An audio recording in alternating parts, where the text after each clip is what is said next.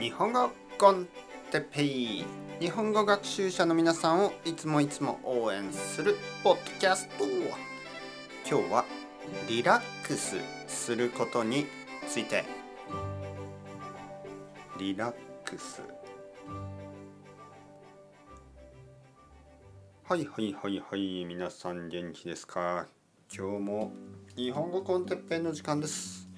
えー、僕は元気ですよ。あのー、勉強してますか？はい。そして仕事をしてますか？はい。毎日毎日頑張ってますね。で、頑張ることはいいことです。だけど、たまには、ね、時々リラックスした方がいいですね。えー、ルーティンは大事です。だけどたまには休んだ方がいい。そういう時もあります、えー、もし休まずにずっとずっとずっと勉強だけをしていたり仕事だけをしていると多分病気になってしまう。もしくは、えー、精神ですね。メンタル。精神がちょっとおかしくなってしまう。だからたまにねたまにやっぱり少しリラックスした方がいい。でどうやってリラックスするかというとやっぱり関係がないことをする。ね、それもいいことです。例えば皆さんがプログラマーで毎日プログラミングの仕事をしている。そして仕事が終わった後にまた自分のプロジェクトでプログラミングをする、ね、コーディングをするとか週末も自分のプロジェクトとしてプログラミングをする、えー、仕事はプログラマー。趣味もプログラマー。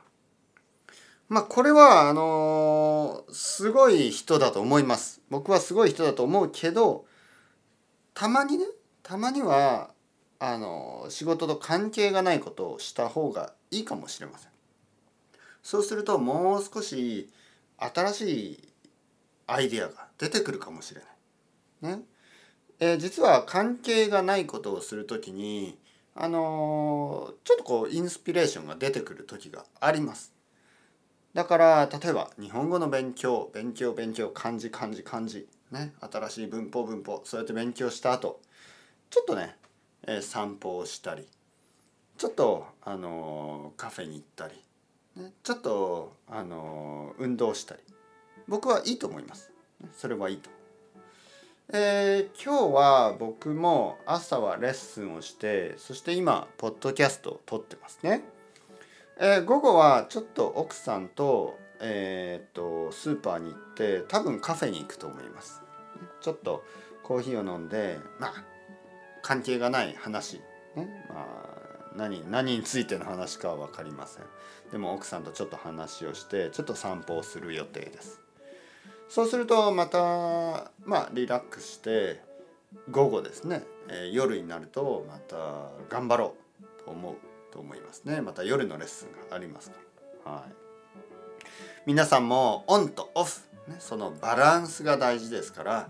仕事だけ勉強だけじゃなくてちょっと休んだりすることも大事ですね。リラックスして頑張また頑張ってください。それではまた皆さんチャオチャオ。 Hasta luego。またねまたねまたね。